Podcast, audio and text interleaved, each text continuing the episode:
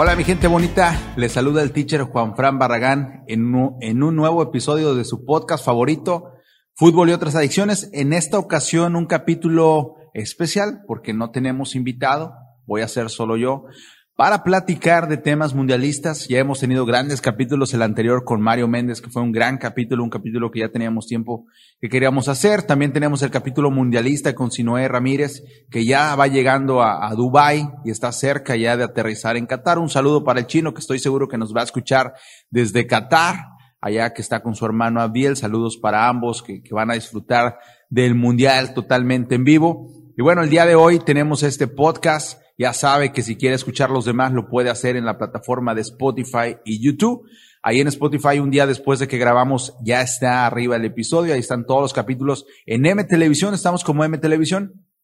Ahí puede entrar y checar cada uno de los capítulos que tenemos de este podcast y también en YouTube, en M Televisión, en el canal de YouTube de M Televisión. Ahí tenemos también el podcast. Si, si les gusta verlo, hay gente que, que, le gusta verlo, pues lo puede ver ahí en, en, YouTube, en M Televisión. Ahí aparece una semana o diez días después de que grabamos.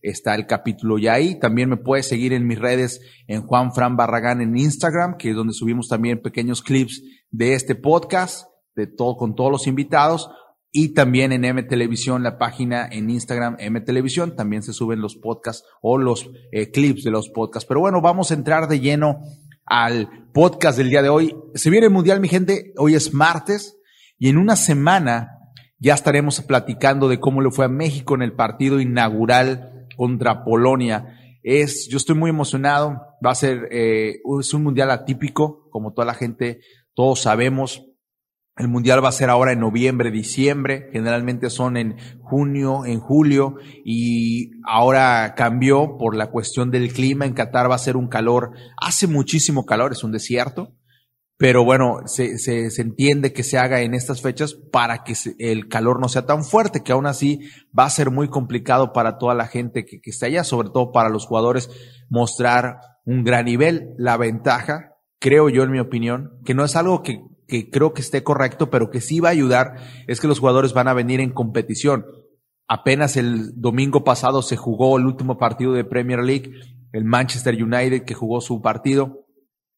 Hasta el final jugaron, el City jugó el sábado, hubo muchísimos partidos todavía, en Francia jugó Messi con el París y, Neymar.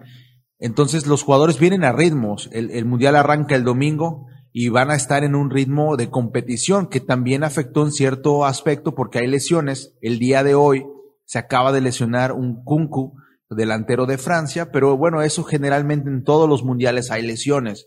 Vamos a ver qué tanto afecta a cada una de las selecciones nacionales el, el no estar algunos jugadores, pero al final es el mundial y lo que va es lo mejor. Las 32 selecciones ya están preparadas. Las últimas listas se dieron el día de ayer, que fue una, la de México, una de las últimas listas. Y bueno, vamos a empezar platicando acerca de, de la lista del Tata Martino. No sé si ustedes como yo estén en un punto en el que no esperan nada, absolutamente nada de la selección y aún así la selección los llega a decepcionar todavía más.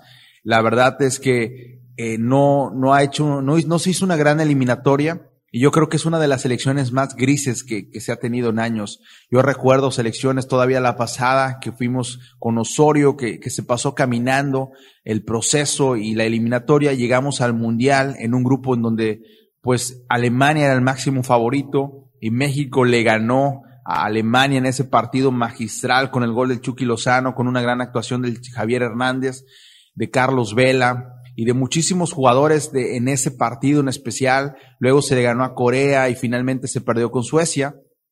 Pero el equipo mexicano pintaba de manera diferente, tenía jugadores promesas, jugadores jóvenes. El día de hoy, eh, pues las promesas no van al mundial. Las promesas que, que esperamos que, que, den ese salto de calidad como lo dio Javier Hernández en su tiempo en un mundial, como lo dio Andrés Guardado en Alemania 2006 y como lo han dado muchísimos jugadores, no va a suceder porque Gerardo Tata Martino, el técnico argentino, ha decidido que los jugadores jóvenes que están destacando no merecen la oportunidad de ir al Mundial. No va Santiago Jiménez. El día de ayer se confirmó lo que todo mundo ya sabía, que el Chaquito no va al Mundial porque en cuestiones y parafraseando un poquito al Tata, mete muchos goles y es muy efectivo en pocos minutos. Es decir, dice el Tata, eh, no llevo a Santiago Jiménez porque juega poco y mete muchos goles. Mm, no lo entiendo. Eh, Santiago Jiménez te podría entrar en una Argentina-México un 1-1, minuto 80, a resolverte el partido perdiendo 1-0, 2-1 con Argentina para intentar empatarlo, pero no, no, no porque en 10 minutos te puede hacer gol y eso para el Tata está mal. O sea, el hecho de que Santiago Jiménez haga goles en pocos minutos, pues no, no lo ve con buenos ojos, además de que no va el goleador de la Europa League. Eh, Santiago Jiménez, sin ser titular en el Feyenoord, está siendo el campeón goleador hasta el momento de la Europa League. La segunda, la segunda competición más importante de Europa después de la Champions. Es como si Lewandowski siendo goleador o Benzema goleador de la Champions no, no van al Mundial, porque el técnico dice que pues no, no deben de ir, ¿verdad? No están en su mejor momento.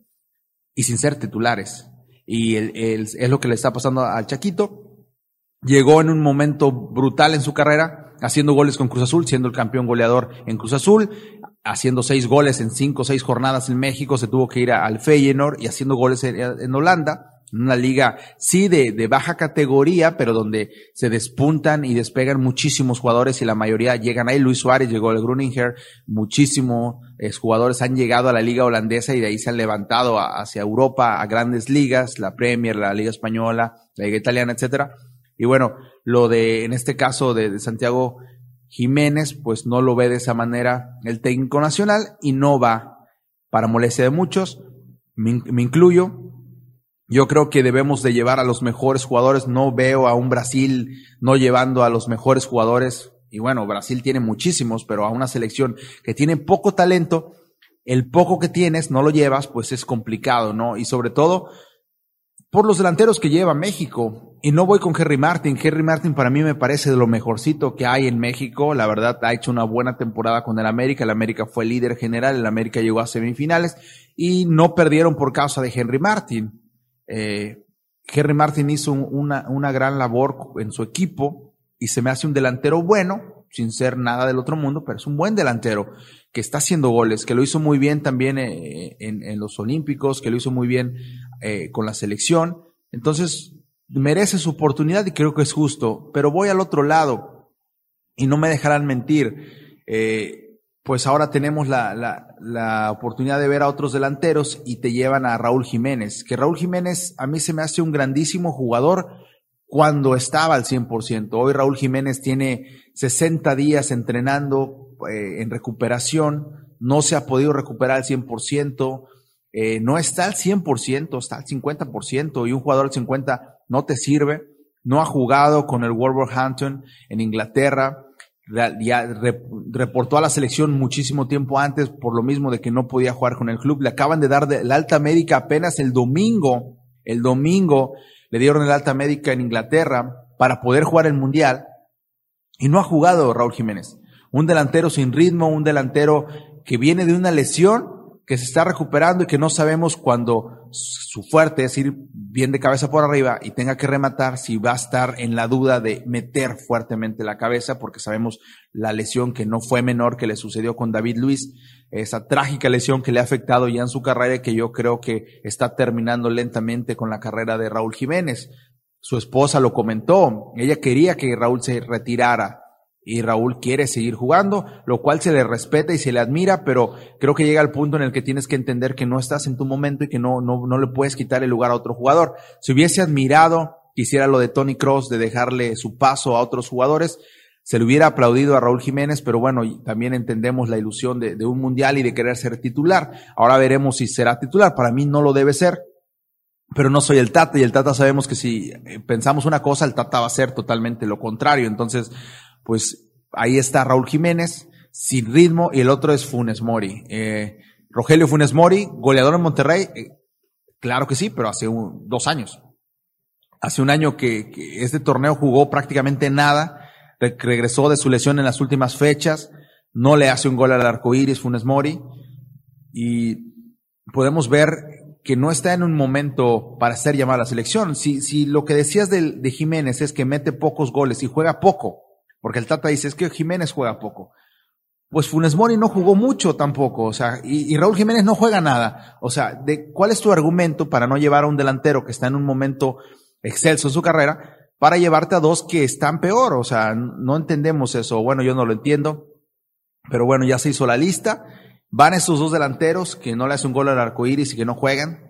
Y bueno, va Henry Martin, va el Chucky Lozano, que creo que es la gran esperanza mexicana, pero un solo jugador en un deporte de once no te puede hacer tanta diferencia.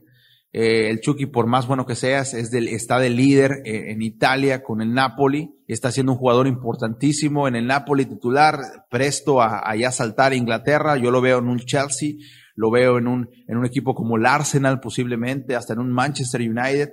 Esa sería una liga espectacular para el Chucky por su velocidad, por su manera de jugar, por su ritmo de juego, su idea de juego. Me parecería espectacular, pero en México pues dependemos de ese jugador. El otro que estaba en un buen ritmo era el Tecatito Corona, que, Jesús Corona que se lesiona en Sevilla y no va al Mundial tampoco. Carlos Vela sabemos que no quiere ir, no le gusta la presión, no le gusta que, estén ahí detrás de él y prefiere verlo en su casa en Los Ángeles, estar sentado en su pantalla de 90 pulgadas en cuarta dimensión viendo a la selección mexicana jugar sin él tener ninguna presión. Y el otro que sí quiere ir, pero que no lo llevan tan bien y que está haciendo goles y que más que nada por, por, por el tiempo, ¿no?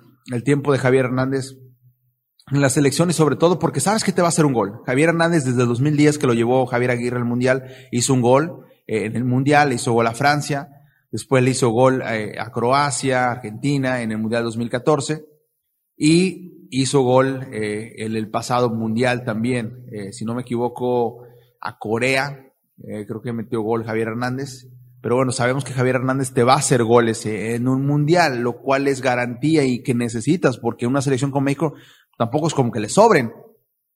Entonces Javier Hernández no va, pero esa es decisión del Tata y del, del grupo de seleccionados, de un grupito que se entiende. Por ahí se dice que Javier Hernández comprometió la integridad de la selección cuando en una concentración llevó a dos prostitutas a, querer hacer una fiesta y una, orgía, le dicen, eh, con todos sus compañeros.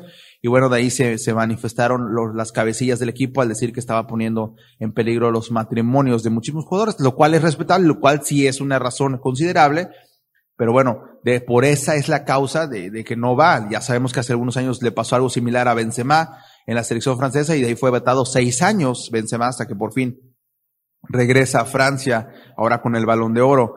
Pero bueno, Javier Hernández no va, no va Santi Jiménez, eh, no va eh, Diego Laines, que Diego Laines podría ser también un buen revulsivo, es un jugador joven que está jugando en, en, en, Portugal, no es titular en su equipo, no lo ha sido en el Betis. La gran, el gran error eh, para mí fue que Diego Laines decidió ir a, al Betis y no al Ajax, debió haber ido al Ajax y la cosa hubiese cambiado. Holanda te, te, te, catapulta y te prepara mejor que una liga, llegar a una liga como la española donde la exigencia es tal vez un poquito más, más alta, pues llegas y te preparas en, en Europa, llegas a un equipo como, como Laya, que es una gran cantera de jugadores, que si te echan el ojo, pues por algo es, pero bueno, perdón, Diego Laines, pues este, en este caso, pues sabemos que, que se equivocó ahí y bueno, al final, pues decidió ir a España, tenía la ambición, ahora lo, lo, tenemos en Portugal, pudiese jugar unos minutos en el Mundial si lo llevasen, pero decidió el Tata también que no, que no va al Mundial. En este caso, pues Diego Lainez también se quedó fuera de la concentración. Por otro lado, podemos hablar también de Eric Sánchez. Eric Sánchez, uno de los jugadores, pieza fundamental en el Pachuca, campeón. En el mejor equipo de México, que goleó al Monterrey, que le pasó por encima al Toluca una planadora el equipo de Pachuca y no va Eric Sánchez. ¿Por qué? Porque es muy joven. Cuando necesitas jugadores de esa calidad, prefieres llevar a Romo, a Luis Romo, que hace dos años posiblemente era el mejor jugador en la contención de México todo terreno, pero hoy en día Romo es una sombra de lo que era. Romo ya no existe como futbolista y prefiere llevar a Romo en lugar de a Eric Sánchez, que no, no, lo, no lo entiendo. O sea, yo no sé llevar a Héctor Herrera, que también se la pasa paseando eh, eh, con Houston Dynamo en la liga eh, de Estados Unidos, y no llevar a tu mejor jugador, a uno de los mejores jugadores del momento en México, tampoco va el Pocho Guzmán. ¿Por qué? Porque no hicieron el proceso. O sea, ¿qué le dices tú como seleccionado a los jugadores que en el último año se la rompieron y levantaron su nivel exponencialmente? No vas al mundial porque estás jugando bien en el último año. Tuviste que haber jugado bien hace dos años, aunque juegues mal este año, pero hace dos años jugaste bien, estuviste en las eliminatorias, entonces vas al mundial. O sea, ¿de qué se trata? de meritocracia, de, de, de, estar becados, de llevar a jugadores becados nada más, que la meritocracia no importe, o sea, que, que el hecho de que tengas un buen momento futbolístico actual no pesa en una selección, tienes que llevar a los que ya estuvieron antes, a vacas sagradas, jugadores de una gran edad. México es de las selecciones más viejas en el Mundial con un promedio de, de 28 años, o sea, es de las selecciones más viejas, solo hay dos selecciones más viejas que México. Es increíble, la selección mexicana se está haciendo vieja y todo el mundo lo sabe, la expectativa en México es muy pobre, la gente no está ilusionada como muchas veces con Enrique. La gran ilusión de México es llegar al quinto, al quinto partido, o sea, tampoco hay que ser locos y volvernos locos, simplemente México no aspira más. Y con esta selección pues aspira a muy poco. Yo creo que fase de grupos, el, el pasar a fase de grupos ya es un gran, una gran victoria. No veo a México más allá del quinto partido, sobre todo pensando que si la cosa va como tendría que ir y México queda segundo después de Argentina, pues le tocaría a Francia, que pues es el campeón del mundo y tiene una selección bestial. Y bueno, nos tocaría Francia en, en los cruces de octavos. Y tengo el calendario aquí de México eh, para los partidos. México juega con Polonia el martes, el próximo martes a las 10 de la mañana, horario del centro de México. El partido es a las 10 de la mañana. Luego a México le toca el sábado a la una contra Argentina, un partidazo. Yo creo que el partido clave es con Polonia, se entiende. Te tiene que ganar. Si se empata, tienes que intentar sacarle un punto a Argentina y finalmente cierras con Arabia Saudita el, el 30, que es miércoles, a la una de la tarde. México jugaría contra Arabia el tercer partido. México estaba viendo la lista de Polonia y la verdad que es un, muy buen equipo. No es una selección flan Lewandowski obviamente es el líder, pertenece a Sechnik, que es el portero de la Juventus, portero titular, es una garantía, lo ha sido por muchas temporadas con la Juventus. Y bueno, eh, yo creo que va a ser ese partido es la clave, el de México con Polonia. Ahí se va a ver hasta dónde puede llegar México y finalmente es el primer partido, lo cual es, entre comillas, bueno. Luego a, Polonia le va a ganar seguramente Arabia Saudita y depende de México cómo quede con Argentina, que lo más seguro es que pierda pues al final tienes Arabia, ¿no? Para golearlo, para saber si va a ser por diferencia de goles, cómo llega Argentina, también eso puede pesar, porque Argentina si llega ganando los dos primeros y ya sabiéndose líder de grupo, pues posiblemente guarde a Messi o a algunos jugadores contra Polonia. Por eso México debería buscar arañarle ahí un puntito a Argentina para que las, la albiceleste tenga que salir por todas a, ganarle a Polonia. Y bueno, de, ahí hasta ahí llega México para mí si llegase a octavos, yo creo que ya hasta ahí debería de ser. Y, bye, ¿no? Chao, de regreso, su lechita de dormir, vamos a casa, porque pues no, no, no se aspira más con esta selección. Ahora, hablando de favoritos, eh, ¿cuáles serían las selecciones favoritas para llegar eh, a hacer algún papel? Yo tengo cuatro, yo tengo cuatro selecciones que, que considero yo que son las selecciones favoritas y acorde a los pronósticos de las casas de apuestas eh, están que la número uno es Brasil, por el equipazo, el trabuco que tiene, esta vuelve a ser ese Brasil que da miedo, con una en la delantera, sobre todo los porteros, tiene a dos grandes porteros, al de Liverpool, Allison y al del Manchester City, Ederson, tienes a Marquinhos en la centrada, Thiago Silva, tienes eh, jugadores como eh, Casemiro en la contención, y muchísimos Lucas Paleta, tienes a, jugadores arriba como Neymar, como Rafinha, como Vinicius, te das el lujo de dejar fuera a Bobby Firmino. Eh, la selección brasileña para mí es una selección que está en un, en un nivel descomunal, que fue la líder en Sudamérica, que es la subcampeona de América y que para mí es la gran favorita y creo que para toda la gente. Eh, sí, Brasil pinta como un gran, un gran favorito y posiblemente a ganar la Copa del Mundo. Sabemos que generalmente Brasil pues es protagonista, es el cinco veces campeón, el único que ha ganado cinco veces la Copa del Mundo, pero honestamente no veo que, que se lleve la sexta en este, en esta edición. Si bien es cierto, Brasil tiene un equipazo, como lo estuve mencionando, eh, considero que hay selecciones que le pueden eh, pintar la cara y dar la sorpresa. Otra selección favorita y, y, para mí, en mi personal opinión del teacher Juan Fran, es Argentina. Y si me vas a decir, es que es Messi y tú eres un Messi lover, y es cierto, no te lo voy a negar. Yo soy fan de Messi, soy fan del fútbol, y para mí Messi es fútbol, entonces soy fan de, de, de la Argentina en este, en este mundial. Ahora, no solamente es por Messi, porque yo creo que esa es la selección menos dependiente de Messi desde que Messi está en la selección. Generalmente en, la selección era darle la bola a Messi y que Messi creara todo. Y Argentina llegó a tres finales bajo ese modelo y las tres las perdió eh, porque no tenía un definidor. Higuaín mete esa, esa bola, la cosa cambia contra Alemania, la mete eh, también en, la Copa América contra Chile y, y, todo hubiese sido diferente. Pero bueno, finalmente ganaron una Copa América. Por ahí está el documental en Netflix, si no lo han visto, véanlo, de la selección argentina, Inmortales. La verdad es, una delicia para los que amamos el, el fútbol. Tres capítulos donde te, te, sientes parte de la selección argentina y entiendes un poquito más lo que han vivido, ¿no? Al final ver a Di María quebrándose, llorando, un hombre que lo ha ganado todo, diciendo yo había ganado todo, pero lo único que quería ganar era esto, la copa, una copa con mi país, con Argentina. Y bueno, se entiende esa generación que luchó mucho tiempo con el Kun, con, eh, con Messi, con Otamendi. Eh, ahora tienen un portero bueno como el Dibu Martínez, que es un portero adecuado para la selección. Argentina no solo juega para Messi, Argentina es garra, Argentina entiende. Y lo que me gusta de la selección de, de Scaloni y les explico mi punto, por qué Argentina la veo tan favorita, porque ya se quitaron e-, ese, ese bucle mental de perder siempre. Ya ganan, ya ganaron una final y se la ganaron a Brasil en el Maracaná, al Brasil de Neymar, a este Brasil de Tite, de Tite y con una selección superpoderosa, Argentina ganó en el Maracaná 1-0. Te quitas ese, ya ese, e-, e-, ese eh, tablón mental que tenías ahí y ahora puedes aspirar a, competir, a ganar. Eh, aparte, tienes un modelo de juego. No es solo dársela a Messi. Argentina entiende los ritmos del partido. Cuando hay que defender, defiende. Y cuando hay que meter lo que hay que meter, lo mete. Los centrales, la pareja centrales para mí en Argentina es muy buena. El Cuti Romero que juega en el Tottenham y Lisandro Martínez que está en el Manchester United. Sin dejar de lado Tamendi que está en el Benfica. Es una gran pareja o tripleta de centrales. Argentina tiene buenos centrales. Que es algo que, que venía eh, batallando ahí. Argentina tiene buenos centrales y que saben meter la pierna, que saben meter lo que hay que meter, que saben ensuciar el partido. En el medio campo les va a pesar la, la, la ausencia de Leandro Paredes, seguro, pero va eh, de Paul, que tal vez no ha hecho una gran temporada con Atlético Madrid, pero en Argentina, los argentinos es, cuando se ponen la remera de la Argentina, la cosa cambia.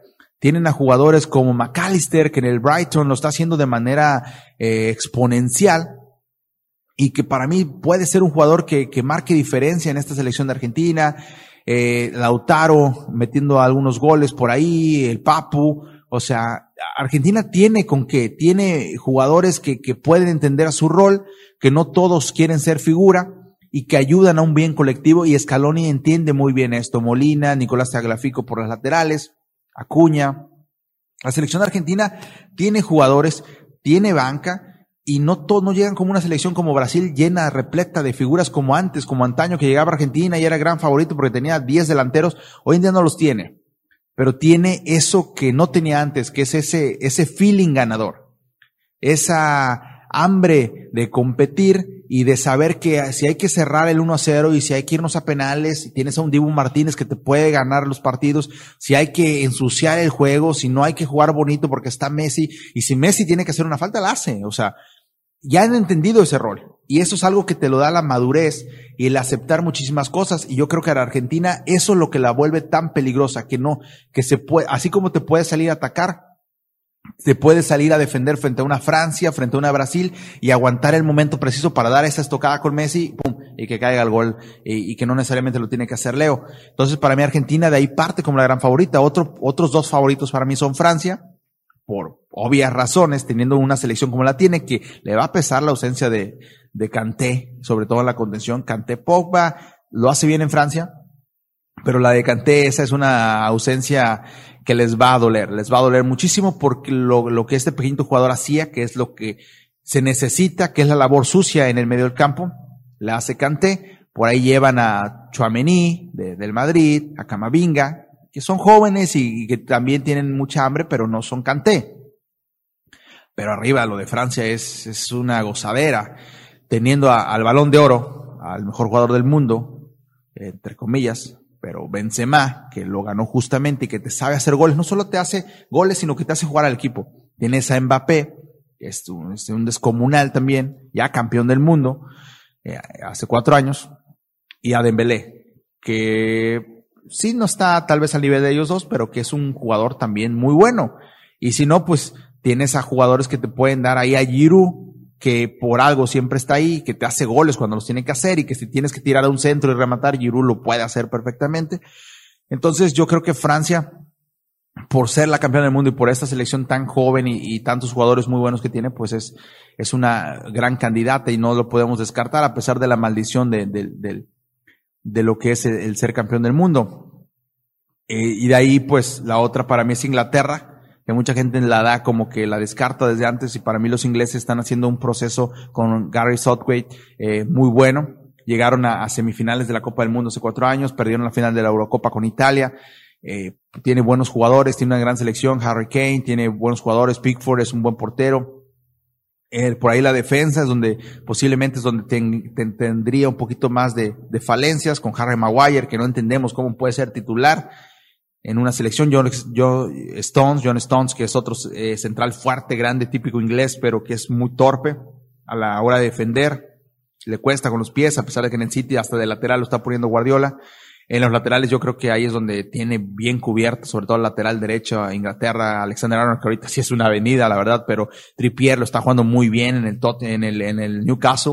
Trippier lo ha hecho muy bien de su regreso de España, del Atlético Madrid, llegó a Newcastle, lo ha hecho muy bien Trippier. También tienen este, a, a, Luke Shaw por la banda izquierda, el lateral del Manchester United, que, que también lo ha, lo ha, ha mantenido un gran nivel.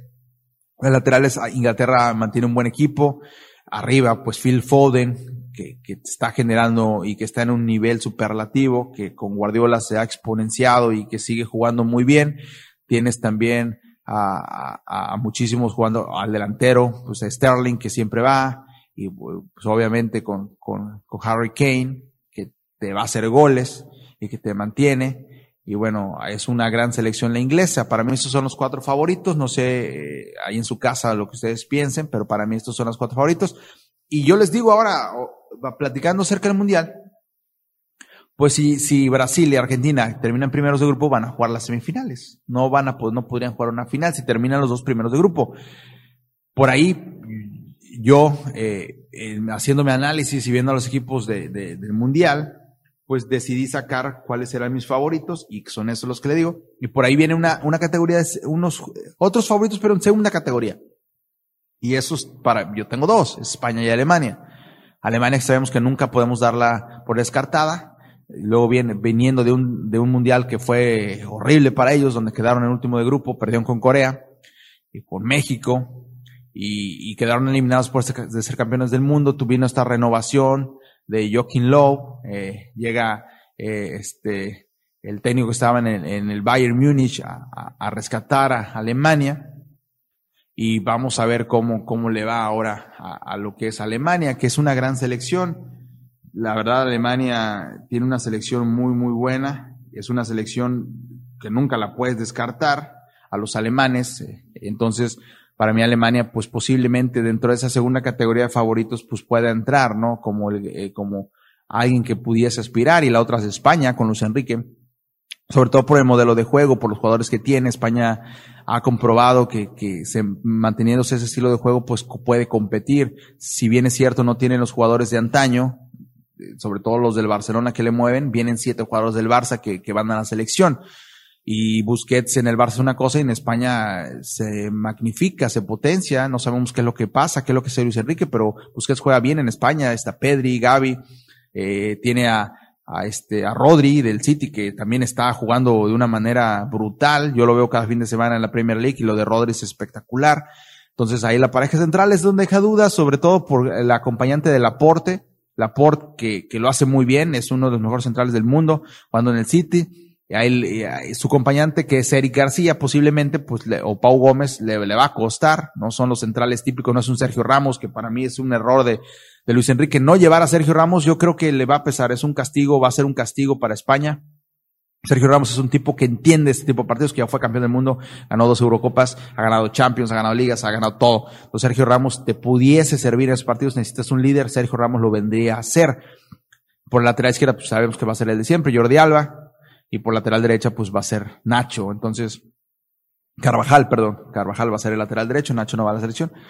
Y eso es España, es lo que hay para España, posiblemente compita. Eh, para mí es un, equipo que posiblemente hasta cuartos de final pueda llegar. y si bien le va a semifinales, España es en esa segunda categoría de, favoritos y esos son los que yo pinto para ser protagonistas del Mundial. Por ahí te da una sorpresa y el caballo negro, para mí el caballo negro es Portugal. Y viendo la selección que tiene Portugal, pues no tiene nada de caballo negro, es una selección espectacular. Tienes a, Rubén Díez de, de central, que es uno de los top a nivel mundial. Tienes a Cristiano Ronaldo, por supuesto, que no está en su mejor momento, ahorita vamos a platicar de eso, pero es Cristiano Ronaldo. Tienes a Bernardo Silva, que posiblemente es uno de los top 10 jugadores del mundo. A Bruno Fernández, que también es un gran jugador en el Manchester United. Entonces, Portugal tiene a Joe Félix. Tienes una selección que, pues, está llena de jugadores buenísimos. Ahí por ahí Pepe, que, que sigue jugando, tiene casi 40 años y sigue jugando y titular en la selección portuguesa, viene de la lesión, puede hacer pareja con Rubén Díaz. Entonces por ahí, este, Diego Dalot, en la lateral pues, sabemos que en el Manchester United también es titular, entonces hay una buena selección, hay una buena base en Portugal, hay un muy buen equipo que para mí puede ser la, la, el caballo negro, eh, por ahí llegarse, una final de Argentina-Portugal sería espectacular, pero para mí Portugal va a ser el caballo negro, por ahí pudiese colarse hasta semis, yo lo veo en cuartos, pero por ahí pudiese dar a semis, Portugal, pues eh, para mí es el caballo negro, eh, la decepción, para mí, yo creo que va a ser Brasil perdón, Francia. Para mí la selección francesa va a ser decepción. Por ahí se quedan cuartos, en octavos. Eh, yo veo a Francia con esa maldición de, del campeón del mundo. A Francia como decepción. Y como jugador, pues decepcionante a Benzema. La verdad, Benzema es un jugadorazo, pero siento que, que va a quedar a deber, sobre todo porque viene de mucha inactividad en el Madrid. Se guardó para la Copa del Mundo y no está jugando, entonces pues eso le puede pesar a Benzema. Creo yo que Benzema puede ser la decepción del Mundial como jugador y Francia como, como selección. Eh, jugadores eh, revelación, jugadores, eh, el jugador del Mundial, pues ese Mundial de Messi, si Argentina gana la Copa del Mundo se lo van a dar a Messi. Eh, cuando la perdió se lo dieron a Messi como mejor jugador del Mundial. Cuando perdió con, Alemania, a Messi le dieron el, el, el trofeo del mejor jugador. Eh, si la gana, pues con más razones creo que está en un nivel bueno en el París sin ser el Messi de antes, pero es un buen nivel para Messi eh, y sobre todo por la manera en que está jugando Argentina. Messi pudiese dar esos chispazos de, de, de Messi, de Messi del 2015 y Argentina le alcanzaría y le alcanzaría a Messi para ser el mejor del mundo y del mundial. Por ahí yo me quedo con que Leo pudiese ser el jugador del mundial y goleador, pues yo creo que si Portugal llega a semis va a ser en gran parte por los goles que haga Cristiano Ronaldo. Entonces, Cristiano Ronaldo para mí puede ser el goleador del mundial, Messi el jugador del mundial, la decepción Benzema son los jugadores que a mí me llaman mucho y obviamente son los jugadores que todo el mundo conoce, pero no por eso deja de ser verdad. Todo esto, todo lo que está pasando en el mundial y todo lo que va a suceder. Es un mundial atípico y pueden pasar muchísimas cosas. Por ahí me estoy equivocando en todos mis pronósticos, no ser algo nuevo, pero eh, yo creo que la cosa va así, por ahí una final, para mí la final, si yo les digo hoy mi final, al día de hoy que es, estamos a 15 de noviembre, el 15 de noviembre y esto queda grabado, queda en video, pues yo creo que va a llegar Argentina-Inglaterra, esa va a ser mi final y es la que creo que va a ser la final del Mundial, Argentina-Inglaterra, sería espectacular, dos naciones que se odian futbolísticamente, que no se quieren nada, recordemos el pisotón de Beckham, eh, ahí en Argentina en el Mundial del 98, sale expulsado en el 2002, el penal, o sea, muchísimas cosas que está pasando, Inglaterra eliminando a Argentina, muchísimas cosas que se han dado entre esas dos selecciones, eh, y yo pienso que ese pudiese, pudiese ser la, la final eh, del Mundial, donde Argentina levantaría la copa, pero eh, hay muchísimas selecciones que, que van a ser tienen algo que decir, ¿no? Y sobre todo las que ya mencionamos aquí, no creo que haya otra, por ahí Uruguay, que siempre la garra charrúa sale a relucir, dos veces campeones del mundo. Pudiesen ser también otra selección que pudiéramos apuntar, pero al final pues el mundial ya está listo, ¿no? Por ahí Serbia, Dinamarca son selecciones europeas que tienen muy buenos equipos, grandes jugadores y te pueden aspirar a algo, pero pues más allá de cuartos es muy difícil, ¿no? Que haya una revelación como Croacia hace cuatro años, Dudo que suceda en esta Copa del Mundo. Croacia ya se hizo vieja también, una selección que ya se avejentó. Y les puede pesar eso, pero pues yo creo que Dinamarca y Serbia también tienen una gran selección, igual Senegal, las selecciones africanas, que cada cuatro años es lo mismo, las selecciones africanas dan miedo y, lucen espectacular y en el Mundial no pasa nada con ellos, de cuartos no, llega uno, eh, entonces eh, siempre generalmente es esa cuestión. Aquí en, en, la Comebol pues tenemos a México, a Canadá y a Estados Unidos, que yo creo que, y Costa Rica, pero yo creo que Estados Unidos puede hacer un gran papel, pasar en ese grupo con Inglaterra y Gales, el grupo del inglés, le, le digo yo, y con Corea, eh, por ahí con Gales es el partido, pero a Estados Unidos me gusta, tiene una buena selección, tiene jugadores jóvenes, entonces eso les puede ayudar, sobre todo que juegan en, en las ligas top en el mundo. Y pues Inglaterra tendría que pasar primero ese grupo, Estados Unidos segundo y Gales por ahí quedarse tercero, que Corea del Sur tampoco es un flan, pero bueno, en ese grupo pues yo creo que Estados Unidos va a ser el mejor papel de CONCACAF, Canadá tiene una selección joven, eh, Eustaquio, ahí está, y también está Alfonso Davis, que son sus, es su máxima figura. Veo que Canadá ya con ir al Mundial eh, están por bien servidos, les va a costar un poquito más, pero bueno, ese es mi, mi pronóstico del Mundial. Ahora, eh, los horarios, eh, van a empezar los partidos a las 4 de la mañana aquí en México, no sé quién de ustedes se va a levantar temprano, a mí sí me va a gustar levantarme temprano, me cuesta, pero lo voy a hacer cuando tenga que ver un partido que me llame la atención a las 4 de la mañana, luego de 4 a 6 el primer partido, se deja una hora, de 7 a 9 viene el segundo, creo que ahí la mayoría vamos a estar despiertos, 7 a 9, pues se para y vienen los partidos de 10 a 12 y de 1 a 3, que yo creo que es el horario estelar y que pues a México la ventaja es que le tocaron todos los horarios buenos, de 10 con Polonia, luego a la 1 el de Argentina y el de Arabia Saudita, son muy buenos horarios esos aquí en México. Eh, pues un horario en que ya la mayoría estamos despiertos y estamos elaborando y viendo el partido, podemos ver el partido que pararse a las 4 de la mañana, ¿no? Y que todo el día andes modo zombie. Pero son los horarios. Hay muy buenos partidos en el Mundial. Ahora vamos a ver eh, cómo se da eh, la situación en Qatar. Eh, por ahí estaba viendo unos videos que subía la Copa del Mundo. Hay una cuenta en Twitter que se llama Road to Qatar, Camino a Qatar en español, donde ya aparecía la semana pasada gente vestidos todos con, con la playera de Portugal, cantando de, eh, en favor de Portugal, muchísimos vestidos de Argentina cantando de Argentina, diciendo que la Argentina ya había llegado, los argentinos ya habían llegado, y toda la gente parecía Napus todos eran de ahí de, de Qatar, gente pagada que se ponía la playera de Argentina y marchaban apoyando a Argentina y posteriormente marchaban con la de Portugal y luego con la Inglaterra y no parecía nada y, por ahí leí un comentario que decía a ver si lo hacen vestidos de Japón, ¿no? Porque pues sabemos que los rasgos de, los de los japoneses son muy particulares. Todos parecían, los argentinos sabemos que son de descendencia europea y, y todos, la mayoría son güeros y de ojo azul y de por ahí veías a, todos eh, tipo eh, eh, de como ahorita salió la película de Wakanda Forever tipo de, de, de Atlantis, ¿no? Tipo Namor y pues, no es por, por, por, por ser racista ni nada, pues, uno también es moreno, pero pues parecía que todos eran sacados de ahí de, de, de Qatar y andaban marchando a favor de, de otras elecciones. Tampoco vamos a ver si, si llega mucha gente, que se espera que vaya mucha gente, sobre todo por la cercanía de los estadios llegas en 20 minutos de un estadio a otro, lo cual es perfecto para la gente. Yo estaba leyendo y viendo videos de gente que dice que se va a aventar cuatro partidos en un día. Imagínense, hay gente que va al mundial y ve cuatro partidos en todo el mundial. O sea, gente que va al mundial y que va a partidos a cuatro partidos en todo el mundial. Hay gente que ha ido a un mundial y no ha visto, ha ido a varios mundiales y no ha visto más de ocho partidos. Aquí va a haber gente que en dos días vea ocho partidos va a, ir al partido de 4 a 6 aquí en México, horario ya no, no recuerdo qué horas es, y, saliendo del estadio toma el metro y agarra y llega en media hora y ya está en el otro estadio para ver otro partido. Y de ahí agarra al otro y al otro y se va a ver ocho, se va a ver ocho horas de fútbol, cuatro partidos en un día. Estaba viendo que, que alguien decía eso es espectacular. Es espectacular porque todo queda ahí. El mundial pasado fue en Rusia y las distancias eran eh, abrumadoras. De un lado a otro eran horas inclusive a veces hasta días de viaje.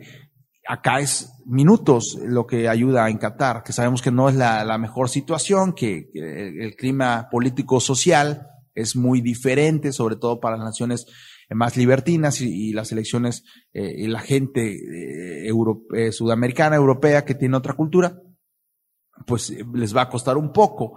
Habría que ver cómo se da la situación en Qatar, cuánta gente va, y la gente que va, cómo se la pasa. Sabemos que el mundial es una fiesta, que se disfruta y que bueno, nosotros que vamos a tener la oportunidad de verlo desde casa, pues vamos a intentar disfrutarlo. Eh, gozarlo porque pues no sucede todos los días, apoyar a la selección, a pesar de que la selección mexicana pues no, no, no pinta para un gran papel y disfrutarlo y después bancar o apoyar a la selección que, que nosotros queramos por alguna afinidad emocional, eh, por alguna afinidad de un jugador, apoyar y se vale, o sea, eh, cada quien toma a su, a su favorito, cada quien toma su selección, todos apoyamos a México y una más o dos más que, que nos gusta. A mí siempre me ha gustado Argentina y España, me gustan mucho las selecciones, el modelo de juego que proponen y, me gusta apoyar esas selecciones. De ahí en fuera, pues disfruto ver mucho el fútbol, un buen partido. Todavía recuerdo ese partido en Sudáfrica de Uruguay contra Ghana, donde Luis Suárez en la última jugada mete mano, marcan penal, lo echan y falla el penal eh, el jugador de Ghana eh, a Samoa y, y después van a penales y vuelve a fallar y gana Uruguay y llega hasta semis de ese mundial y pierde con Holanda. Entonces hay partidos de ese tipo espectaculares, partidos que, que, te hacen disfrutar muchísimo de este deporte, que es el deporte rey del mundo, donde hay millones, billones de gente viendo la final de la Copa del Mundo. Ahorita estaba viendo, hace unas horas vi un comercial en la página de, del Chicharito, donde colaboró en un comercial para Sabritas, Lays, en Estados Unidos, donde salía Peyton Manning, ganador de Super Bowl, uno de los mejores jugadores de la historia del fútbol americano, y sale David Beckham y platicaban acerca de cómo se le dice al, al, al, fútbol en Estados Unidos, que sabemos que en Estados Unidos se le dice soccer, y pues los ingleses le dicen fútbol, right? Es el fútbol, eh, balón con pie, y discutían de eso, y algo que dice Beckham a mí se me queda muy grabado, que dice, el fútbol lo ve billones de gentes, cuando el fútbol americano lo ve muchísima gente en Estados Unidos, pero de ahí en fuera, pues sí, algunos países, no se empieza a usar un poquito más el americano, pero el fútbol es el deporte rey, el deporte que mueve las masas, que, que, cambia prácticamente el mundo, que detiene el mundo, el mundial se va a parar un mes, el mundo se detiene viendo la pelota rodar, se puede escuchar muy básico, muy simple, pero es la verdad, el, fútbol es, es un deporte que va más allá que sobre todo en esta parte del mundo, quitando Estados Unidos, pues en cualquier país o en su mayoría de los países del mundo el fútbol es el deporte por excelencia, es a, lo que aspiran, lo que gusta, lo que vende, lo que llama y, y, es más allá, ¿no? Para lo que los amantes del fútbol y en esta época también para los que no les gusta el fútbol, pues lo ven y, y conviven y disfrutan y no sé, toda la gente que nos escucha, que está escuchando este podcast, pues dónde lo va a ver, dónde lo va a escuchar, en el trabajo, en la oficina, rumbo al trabajo, en la calle, en la radio, dónde lo va a ver, eh, qué partidos son los que anhela, los que espera, por ahí hay un Portugal, eh, eh, Uruguay y tenemos también este, perdón, me equivoco, una España-Alemania, una España-Alemania, impresionante ese partido, o sea, va a haber muchísimos partidos muy buenos eh, que tenemos y bueno, es lo que hay que disfrutar, ¿no? Disfrutar eh, este mundial, disfrutar de, de, lo que nos va a dejar, de lo que vamos a vivir eh, en Qatar, que, que, es algo pues nunca antes visto, un mundial en estas fechas, que la, para la gente pues pues no es lo ideal, pero pues que se va a disfrutar, ¿no? Que, que la gente lo, lo va a buscar, lo va a disfrutar, y pues eso es lo mejor. Un Argentina-México en su momento, un gran partido, España, lo que les decía, hasta que estoy viendo mi lista, y sí, sí, Portugal-Uruguay, si no me equivocaba, sí está, es el partido de la, eh, ese partido va a ser muy bueno, en la fe, por ahí se juega el, el lunes 28 a la una, Portugal-Uruguay, para definir al líder de ese, un Camerún-Serbia a las 4 de la mañana ese día. Por aquí tengo una aplicación que me dio este, me pone, me calendariza todos los partidos del Mundial, ese es en la fecha 2, y en la fecha 3 pues también tenemos muy buenos partidos, ese Gales-Inglaterra, Gareth Bale, eh, que cuando está en Gales se acuerda de jugar al fútbol, cuando juega en, en cualquier equipo no juega tan bien, pero ya en, en, en Gales se pone, cambia totalmente eh, el chip para él, Polonia-Argentina, en la fecha 3, también un muy buen partido que puede definir el grupo. Croacia-Bélgica, partidazo también. Ese va a estar a las 9 de la mañana, eh, tiempo de México. Gana Uruguay en la fecha 3 para definir ahí con Portugal quién va a ser el líder. Brasil-Camerún, vaya partido ese para Brasil también.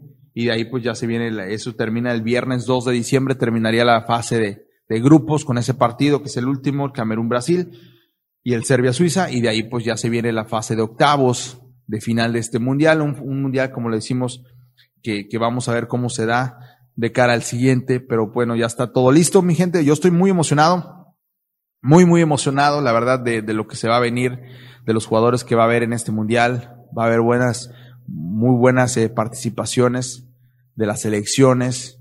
Eh, se ha esperado un poquito más de lo debido. Son cuatro años, en este fueron cuatro años y medio de, de, espera para que llegue finalmente la Copa del Mundo, una Copa del Mundo que no debió haberse hecho en Qatar, pero por intereses políticos, económicos, pues sabemos que, que se mueve todo eso.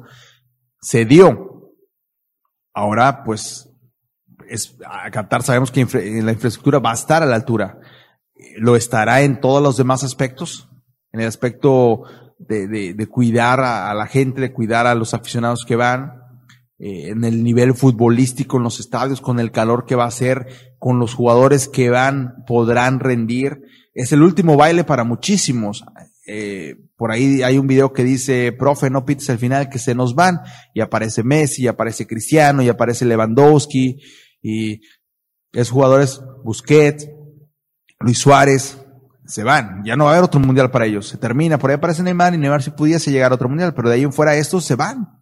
Y ya no va a haber más Messi en un mundial. Y no va a haber otro Cristiano Ronaldo en otro mundial. O sea, ya se, se terminó. Tenemos que disfrutar este mundial y disfrutar a estas figuras que llegaron a cambiar el deporte, que llegaron a cambiar el fútbol, un deporte que tanto amamos que han mantenido ese choque por muchísimas generaciones. Benzema se va también, o sea, tiene 34, 35 años, Lewandowski 34 años, se terminó para ellos, se terminó para, esos jugadores y vendrá la nueva generación, pero por lo pronto tenemos este mundial ya listo para poder disfrutarlo. No sé qué, yo, yo creo que estar escuchando este podcast el miércoles eh, 16, ya cerquita, eh, estamos a, a, domingo que arranque el mundial, eh, domingo 20, arranca con el primer partido, Qatar, juega, eh, debuta Qatar, Ecuador.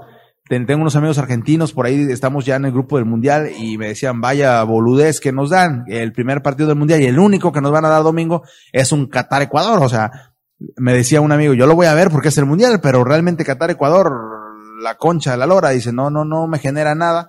Eh, pero pues hay que verlo porque es el Mundial y ya se viene el lunes que aquí en México es un día libre, un día festivo y que podemos disfrutar de nosotros de, de, tres partidos ese día, el lunes 21 que juega Inglaterra-Irán a las 7 de la mañana, Senegal-Holanda y Estados Unidos-Gales que juega ese muy buen partido.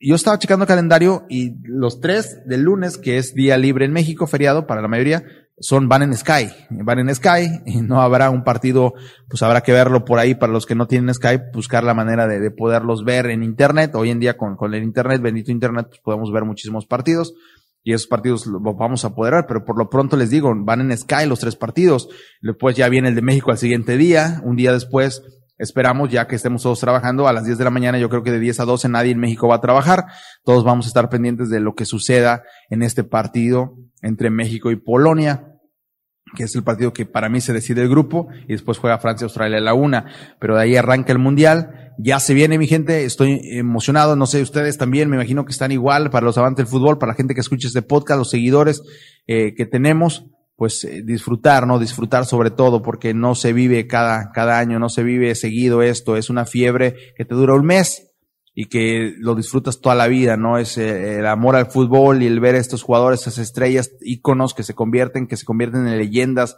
Desde ahí yo recuerdo el primer mundial que me tocó ver, que es el del 94, con esa selección de Suecia, de Larsson, que llegó hasta el tercer lugar, con un campeón Brasil, después en el 98 Francia derrotando a Brasil de Ronaldo, con Zidane convirtiéndose en leyenda, ahí se canonizó en Francia Zidane, eh, Yuri Yorkaev, eh, Turam, etcétera. Luego vino el 2002 donde otra vez Brasil en tres finales consecutivas. Ahora sí, Ronaldo siendo factor, metiendo dos goles en, en, en Corea con Oliver Kahn, que venía como figura de esa Alemania que estaba en reconstrucción y que llegó hasta una final y ahí llegó eh, Brasil a ser campeón. Después en 2006 esa de Francia donde Zidane se va tristemente golpeando a Materazzi en el pecho, se van a penales y falla Trezeguet es campeón eh, el equipo de, de Italia. Italia llega a ser eh, tetracampeón del mundo contra la selección de Francia. Después viene 2010, donde llega eh, España, que ahorita estaba viendo que Cantona decía que el Barcelona fue campeón del mundo, no España. Y sí, muchos jugadores de Barcelona, esa generación dorada, Xavi, Iniesta, Busquets,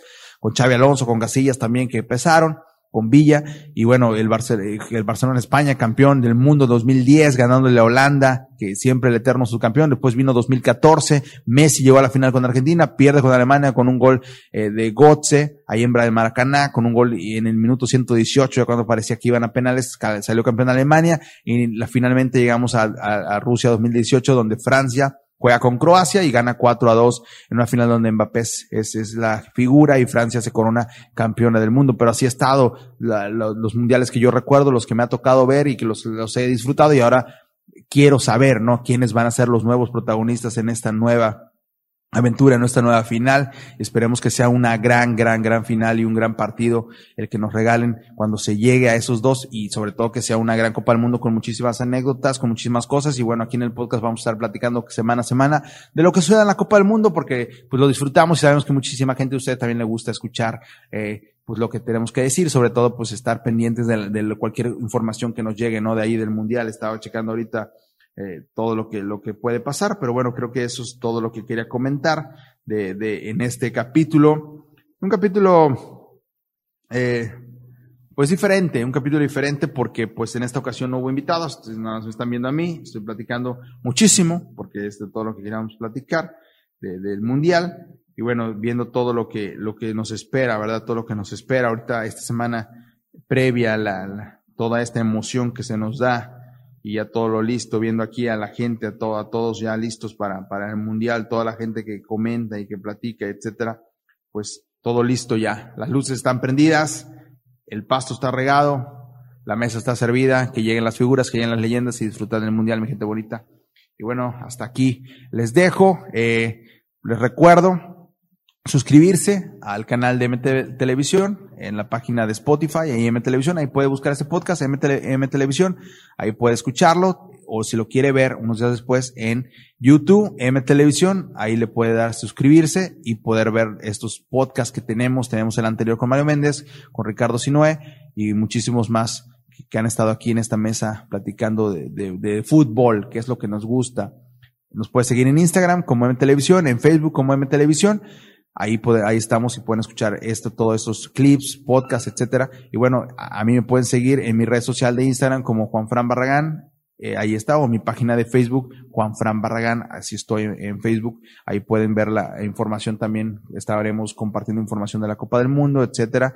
Y ahí estamos. Les saluda el teacher Juan Fran Barragán en este nuevo episodio de Fútbol y otras adicciones. Nos despedimos, gente, y bueno, a disfrutar. Se viene el Mundial, a disfrutar y bueno, que gane el mejor, que gane Argentina y Messi, ¿no? Saludos.